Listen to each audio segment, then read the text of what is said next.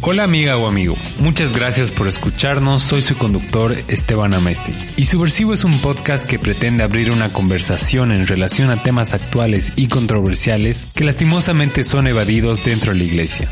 Esta ocasión me alegra presentarte a un gran amigo mío, Amadeo Martín Costa de Argentina.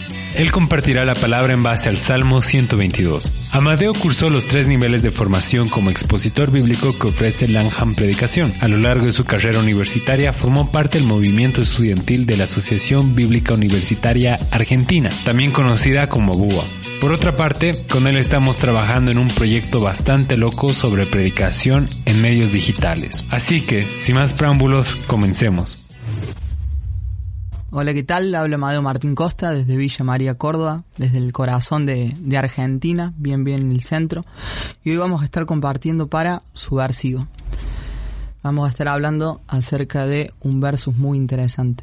David versus el Joker. Les comento, hace unos días estaba en el banco esperando que tocara mi número cuando me di cuenta que el monitor en el que indicaba cuál era el siguiente estaba muy lejos. Eh, estaba viendo y me di cuenta que en realidad no estaba viendo. Me di cuenta que, que no lograba apreciar los números. Entonces fui consciente de mi necesidad de usar anteojos. Es más, esta prédica la escribí usándolos. Miramos el mundo por unos lentes. Todos tenemos una cosmovisión. Unos lentes por los cuales vemos e interpretamos nuestra realidad. Pero, ¿qué es una cosmovisión? La cosmovisión es la visión del mundo en cuanto a la realidad que crea una persona o una sociedad en una determinada época o bajo una determinada cultura. Podríamos decir también que es una manera de ver e interpretar el mundo, pero también de interpretarnos a nosotros mismos. Definimos los elementos de la existencia según esta cosmovisión suele estar compuestas por determinadas percepciones de la realidad, conceptualizaciones, experiencias previas y valoraciones propias. Nuestra lectura del mundo, como los vemos, está cargada de lo que somos, de lo que hacemos, incluso de nuestro estatus económico y social, de la posición que tenemos en nuestro trabajo, de nuestros amigos, de nuestras creencias, nuestros valores. Si sos jefe o sos empleado, si estás en un puesto de poder o si sos el que recibís órdenes, si sos el rey o si sos el súbdito. Todo se trata de perspectivas. Y una peli que habla mucho de esto, que vi el otro día, es la del Joker. Voy a intentar spoiler lo menos posible, así que si digo algo acerca de la película que no vieron, les pido disculpas. Esta película tiene como personaje principal al villano de Batman, a nuestro antihéroe. Cuenta la historia de Arthur Fleck, y narra la película desde su perspectiva. Él trabaja como payaso sueldo y vive con su madre, Penny, en Gotham City. Arthur sufre de un trastorno neurológico que lo hace reír en momentos inapropiados y visita regularmente a una trabajadora de servicios sociales para obtener medicamentos. Ahora, es interesante cómo la película nos muestra no solo el conflicto del personaje, sino que también hace un análisis de la ciudad y la sociedad de Gotham. La ciudad está bajo una gran división, en donde el sector más desfavorecido reclama ante la quita de las ayudas sociales, a la vez que muestra la clase alta quejándose por los reclamos de estos vagos. No es Argentina, es Gotham. No olvidemos perspectivas. La ciudad se derrumba bajo el desempleo, el crimen y la ruina financiera, dejando segmentos de la población privado de sus derechos y empobrecidos. En este caso, la película te muestra el otro lado de la moneda. Te cuenta la historia del malo y en algunos momentos no los vemos tan malos. Es más, lo entendemos. Las otras películas de, Batman te muestran la historia de Bruce Wayne y de cómo él, en su cosmovisión, veía el mundo nos narra la historia desde los lentes del sector acomodado, acomodado y de los buenos de Gótica. Pero esta película desafía aquella interpretación. Es más, me animo a decir a que la complementa. Y que necesitamos ambas para entender la historia completa. Ahora viendo esta película se me venían algunas preguntas a la cabeza eh, y que me gustaría planteárselas y, y que la pensemos juntos. ¿El pueblo de Israel habrá tenido diferentes sectores económicos en su sociedad? ¿Habrá tenido sectores más desfavorecidos y otros más acomodados? ¿Hubo una brecha en el pueblo de Israel, una grieta? ¿todos habrán sido beneficiados de la prosperidad y paz que gozaba David como rey? Y la última pregunta, ¿quién escribió este salmo? ¿Su rol de rey habrá condicionado su forma de ver el mundo? En este podcast voy a charlar con el Salmo. Voy a intentar conversar con David. Es más, en realidad voy a hacer dialogar a las cosmovisiones de David y de Arthur Fleck. Las escrituras no solo tienen palabras de Dios hacia la humanidad, sino que también presentan palabras de personas que se dirigen hacia Dios. Nos muestran modelos de comunicación, son personas de carne y huesos tal como nosotros, con miedos y con motivaciones. Personas con ciertas perspectivas de la vida, con cosmovisiones diferentes, con condiciones súper particulares y condicionadas, por como veíamos recién, por quiénes son, qué hacen, por su estatus social y económico. Así los salmos nos enseñan de sinceridad y apertura hacia nuestro Padre Celestial, quien está ansioso por escucharnos. Particularmente el salmo que, que, hablaremos en este podcast está dentro de un bloque mucho más grande. Está dentro del bloque que se llama el Salmo de las Subidas. Va desde el Salmo 120 al 134 y se denominan canto de las subidas o cantos graduales, que viene del latín gradus o escalón. Eran los cantos que hacían los peregrinos al subir todos los años hacia Jerusalén. El Salmo 122 pertenece a una tríada de tres salmos en lo que se ve una muy explícita progresividad. El Salmo 120 muestra al salmista en tierras lejanas. El Salmo 121 ya lo pone al salmista en dirección hacia Jerusalén, ya en camino. Y el salmo en el que estamos tratando en este podcast, ya el salmista está al frente de las puertas de Jerusalén. Yo me alegro cuando me dicen, vamos a la casa del Señor, Jerusalén, ya nuestros pies se han plantado ante tus portones. Jerusalén, ciudad edificada para que en ella todos se congreguen. A ella suben las tribus, las tribus del Señor, para alabar su nombre, conforme a la ordenanza que recibió Israel. Allí están los tribunales de justicia, los tribunales de la dinastía de David. Pidamos por la paz de Jerusalén que vivan en paz los que te aman, que haya paz dentro de tus murallas, seguridad en tus fortalezas. Y ahora, por mis hermanos y amigos te digo, deseo que tengas paz. Por la casa del Señor, nuestro Dios, procuraré tu bienestar. Este salmo lo podemos dividir en tres grandes secciones. El salmo pone y empieza explicitando la alegría del salmista. Llegamos a Jerusalén, hermanos y hermanas. No te olvides que este es un salmo que cantaba todo el pueblo de Israel, que lo cantaban en comunidad. Eran momentos multitudinarios y estamos en un momento de éxtasis y alegría comunitaria. Y si vemos con mayor detalle aún, nos explicita el porqué. Estamos en la casa del Señor. Estamos por entrar ante su presencia. Ahora, me surgía la pregunta, ¿por qué tanto alboroto por una ciudad? Creo que acá tenemos que cruzar un gran río y trazar un gran puente para entender el Salmo. Entre nosotros y ellos hay una gran diferencia. Nos debemos detener por un momento e intentar entenderlos y comprenderlos. En el Antiguo Testamento, la presencia de Dios estaba y se manifestaba particularmente en Jerusalén, más específicamente en su templo, y si hacemos aún más zoom, en el lugar santísimo. Ahora, ¿qué significaba la presencia de Dios que la presencia de Dios estaba en el templo. ¿Qué significa la presencia de Dios? ¿Qué significa el templo? Emmanuel, Dios con nosotros. Era el recordatorio para el pueblo de que Dios había estado, estaba y ha de estar con ellos por el resto de la eternidad. Con esto en mente, podemos comenzar a ver el porqué de la importancia de la ciudad y el porqué de la alegría del salmista, porqué la alegría del pueblo estaban a punto de entrar en la presencia del Señor, donde reina el gozo, la paz, la justicia, el bienestar y la prosperidad. Jerusalén, ya nuestros pies se plantaron frente a tus portones, continúa el salmista. Fíjate que el salmista le habla a Jerusalén como si le hablara una persona.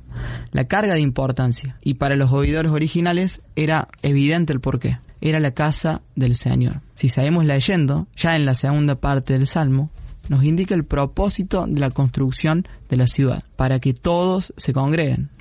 Era el lugar de encuentro del pueblo de Israel con Jehová, a donde iban todas las tribus para alabar su nombre y para rendir la adoración, por todo, todo, todo lo que había hecho por ellos. Ahora, todo el salmo es una alabanza a la ciudad de Jerusalén, y este salmo era, un, era en un clima de fiesta comunitaria. Imaginemos estos cánticos interpretados por una multitud, en el cual recordaban la manifestación de Dios a lo largo de toda su historia y de cómo Dios se había manifestado hacia ellos. Antes de entrar en la última parte del Salmo, me gustaría abrir un mega paréntesis y aclarar algunas cosas. Este Salmo fue escrito por David, el gran rey de Israel. Acá tenemos otro gran puente al que tenemos que cruzar, ya que comprendemos muy poco del rol del rey en aquella época. Era la persona que manejaba a toda la nación, era la autoridad suprema, puesta por Dios en este cargo. Y como nos dice el versículo 5, también era quien sancionaba y promulgaba gran parte de las leyes de Israel. De él dependía toda la nación, así que su importancia era inmensa. El destino del pueblo estaba condicionado por las decisiones de una persona, por las decisiones del rey. Además que tenían muchísimo, muchísimo poder. A su vez, el rey contaba con ciertos beneficios. Vivía en el palacio real, era la persona más rica del reino. Nunca le faltaba nada. Tenía todo por perder, por así decirlo. Ahora me surgen otras preguntas. ¿Será que su rol de rey y sus privilegios le impedían a David ver ciertas cosas? ¿Habrá tenido en cuenta toda la población de Israel? ¿Habrá tenido en cuenta toda la población de Israel cuando escribió estos versos? ¿David se habrá olvidado de las personas que no compartían sus bendiciones? ¿Qué pasa con las personas que no formaban parte de su dinastía? ¿Qué pasa con las personas que no amaban a Israel? David pedía por paz y bienestar por las personas que estaban dentro de las murallas y fortalezas. Pero ¿qué pasa con las personas que estaban afuera? Continúa el salmista. Y ahora, por mis hermanos y amigos, te digo, deseo que tengas paz. ¿Y qué onda los que no son tus amigos y hermanos, David? Los que no forman parte y están dentro de la gran muralla, los que no son del pueblo escogido. Esta última parte del Salmo toca principalmente el tema de la paz. Pero, ¿qué es la paz? ¿Es verdadera paz si yo estoy en paz y es a expensas del hermano que oprimo a mi lado para obtenerla? ¿Es verdadera paz si sé del sufrimiento de las personas de mi ciudad y yo sigo en mi palacio recostado? ¿Cuál es el límite en lo que yo digo, sí, estoy en paz? ¿Es mi persona, mi familia, mi ciudad, mi iglesia? El Joker. ¿Habrá estado dentro de las murallas de la ciudad? ¿Estoy buscando la paz de la persona que tengo a mi lado o solo la mía? ¿La paz para nosotros implica falta de paz para otros? ¿Podemos generar opresión a costa de tener paz nosotros? Nuestra cosmovisión está condicionada por lo que somos, lo que hacemos, nuestro estatus social y económico. Debemos salir de ese frasco mental, saltar el puente hacia los demás, arriesgarnos. Hace un tiempo estamos sabiendo del caso de Chile a través de los medios y de los reclamos del pueblo en relación al altísimo costo de vida y de la gran brecha social que existe. Pero, ¿cómo? ¿No es que Chile es uno de los países más ricos de América Latina? ¿Por qué tanto reclamo de parte del pueblo? Para indicar que un pueblo es rico o no, se tienen en cuenta ciertos índices y estadísticas. Se tienen en cuenta índices como el PBI, la inflación y, y otros más. Pero, ¿por qué nadie habla de la distribución de riquezas? El otro día un gran amigo publicaba en su Facebook una imagen y un pie de foto en el que decía, necesitamos dejar de medir la economía por cuán bien les va a los ricos. Si en Sudamérica los países más prósperos son Perú y Chile, ¿por qué no se ve reflejada esa prosperidad en el promedio de riqueza de la población? ¿Qué hacemos cuando el 5% de la población se queda con un 90% de las riquezas? Empezamos a comprender el panorama completo. Y como dije en un principio, nuestra perspectiva está plagada de nuestro estatus social y económico. Miramos desde lo que somos y el lugar que ocupamos. Desde tiempos inmemoriales, los seres humanos armamos tribus. Somos seres gregarios. Está en nuestra sangre cuidar a nuestra familia y amigos. Pero como cristianos estamos llamados a ir totalmente en contra de esta cultura, totalmente incluso en contra de esta naturaleza. Estamos llamados a buscar el bienestar de no solo quienes forman parte de nuestra tribu. El inglés William Temple una vez dijo que la iglesia es la única sociedad en la tierra que existe para el beneficio de los no miembros. Hay una frase del Joker que dice al final de la película, soy el producto de una sociedad que ignora a los enfermos mentales. No debemos pensar solo en nosotros solo en nuestra tribu, en nuestra iglesia. nuestros amigos, en nuestra familia. ¿Qué nos enseña el Nuevo Testamento? ¿Qué nos enseña Jesús? La presencia de Dios hoy en día no solo está en el templo de Jerusalén, en el lugar santísimo. Es más, el Nuevo Testamento nos dice que la presencia de Dios está en sus templos, pero que ahora sus templos somos nosotros. Israel no es el más el pueblo escogido por Dios para llevar adelante la misión de Él, de darlo a conocer al mundo, de mostrar un pueblo distinto y que sea de bendición para todas las naciones. Ellos fallaron. Ahora el nuevo pueblo de Dios para hacer su misión somos nosotros, su iglesia. No solo cambió quien hacía la misión, sino la forma de hacerla. Antes era un tipo de misión centrípeta, es decir, hacia adentro. La gente tenía que ir a Jerusalén para encontrarse con Dios. No tenían la necesidad de mostrarlo a los demás. Israel solo tenía que disfrutarlo, o eso es lo que ellos creían. Ahora, para nosotros, la misión es centrífuga, es decir, hacia afuera. Nosotros como iglesia somos el brazo de Dios que va hacia afuera del templo a buscar a la gente. No estamos llamados a protegernos entre nosotros únicamente, debemos también preocuparnos por los demás, por la gente que no forma parte de nuestra comunidad, a mostrarnos totalmente vulnerables, tal como lo hizo Jesús, viniendo a morir por el enemigo, por la persona que no formaba parte de su comunidad, tal como dice en Romanos 5.8 pero Dios prueba que nos ama en que todavía, cuando éramos pecadores, Cristo murió por nosotros. Arthur hubiera podido encontrar en nuestras iglesias el abrazo de Jesús que necesitabas para conocer su amor. ¿Habrá encontrado personas que arriesgaran su seguridad para mostrarles un modelo diferente? Como iglesia, tenemos el ministerio de la reconciliación. Nosotros somos los malos.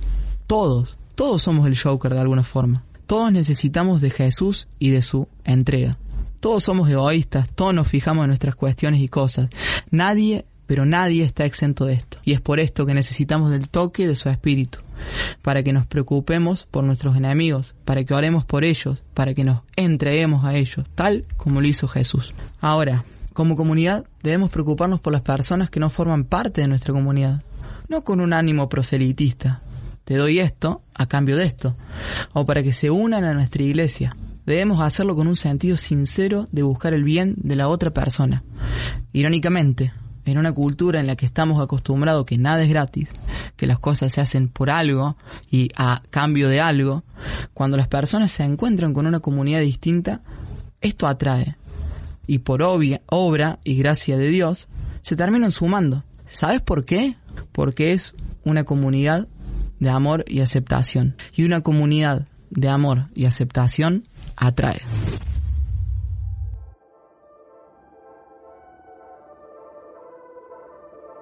Como cristiano subversivo es normal sentirse solo, pensar diferente, cuestionarse las cosas, hace que uno sea rechazado, incluso dentro de la iglesia. Pero déjame decirte que hay un montón de personas como nosotros, solo que estamos dispersos. Es hora de unirnos y descubrir juntos cómo podemos cambiar las cosas. Por eso hemos creado un grupo de Facebook llamado Cristianos Subversivos, donde compartimos ideas, música, memes, prédicas y motivos de oración. Entra ahora y forma parte del movimiento. Es hora de ser el cambio que queremos ver.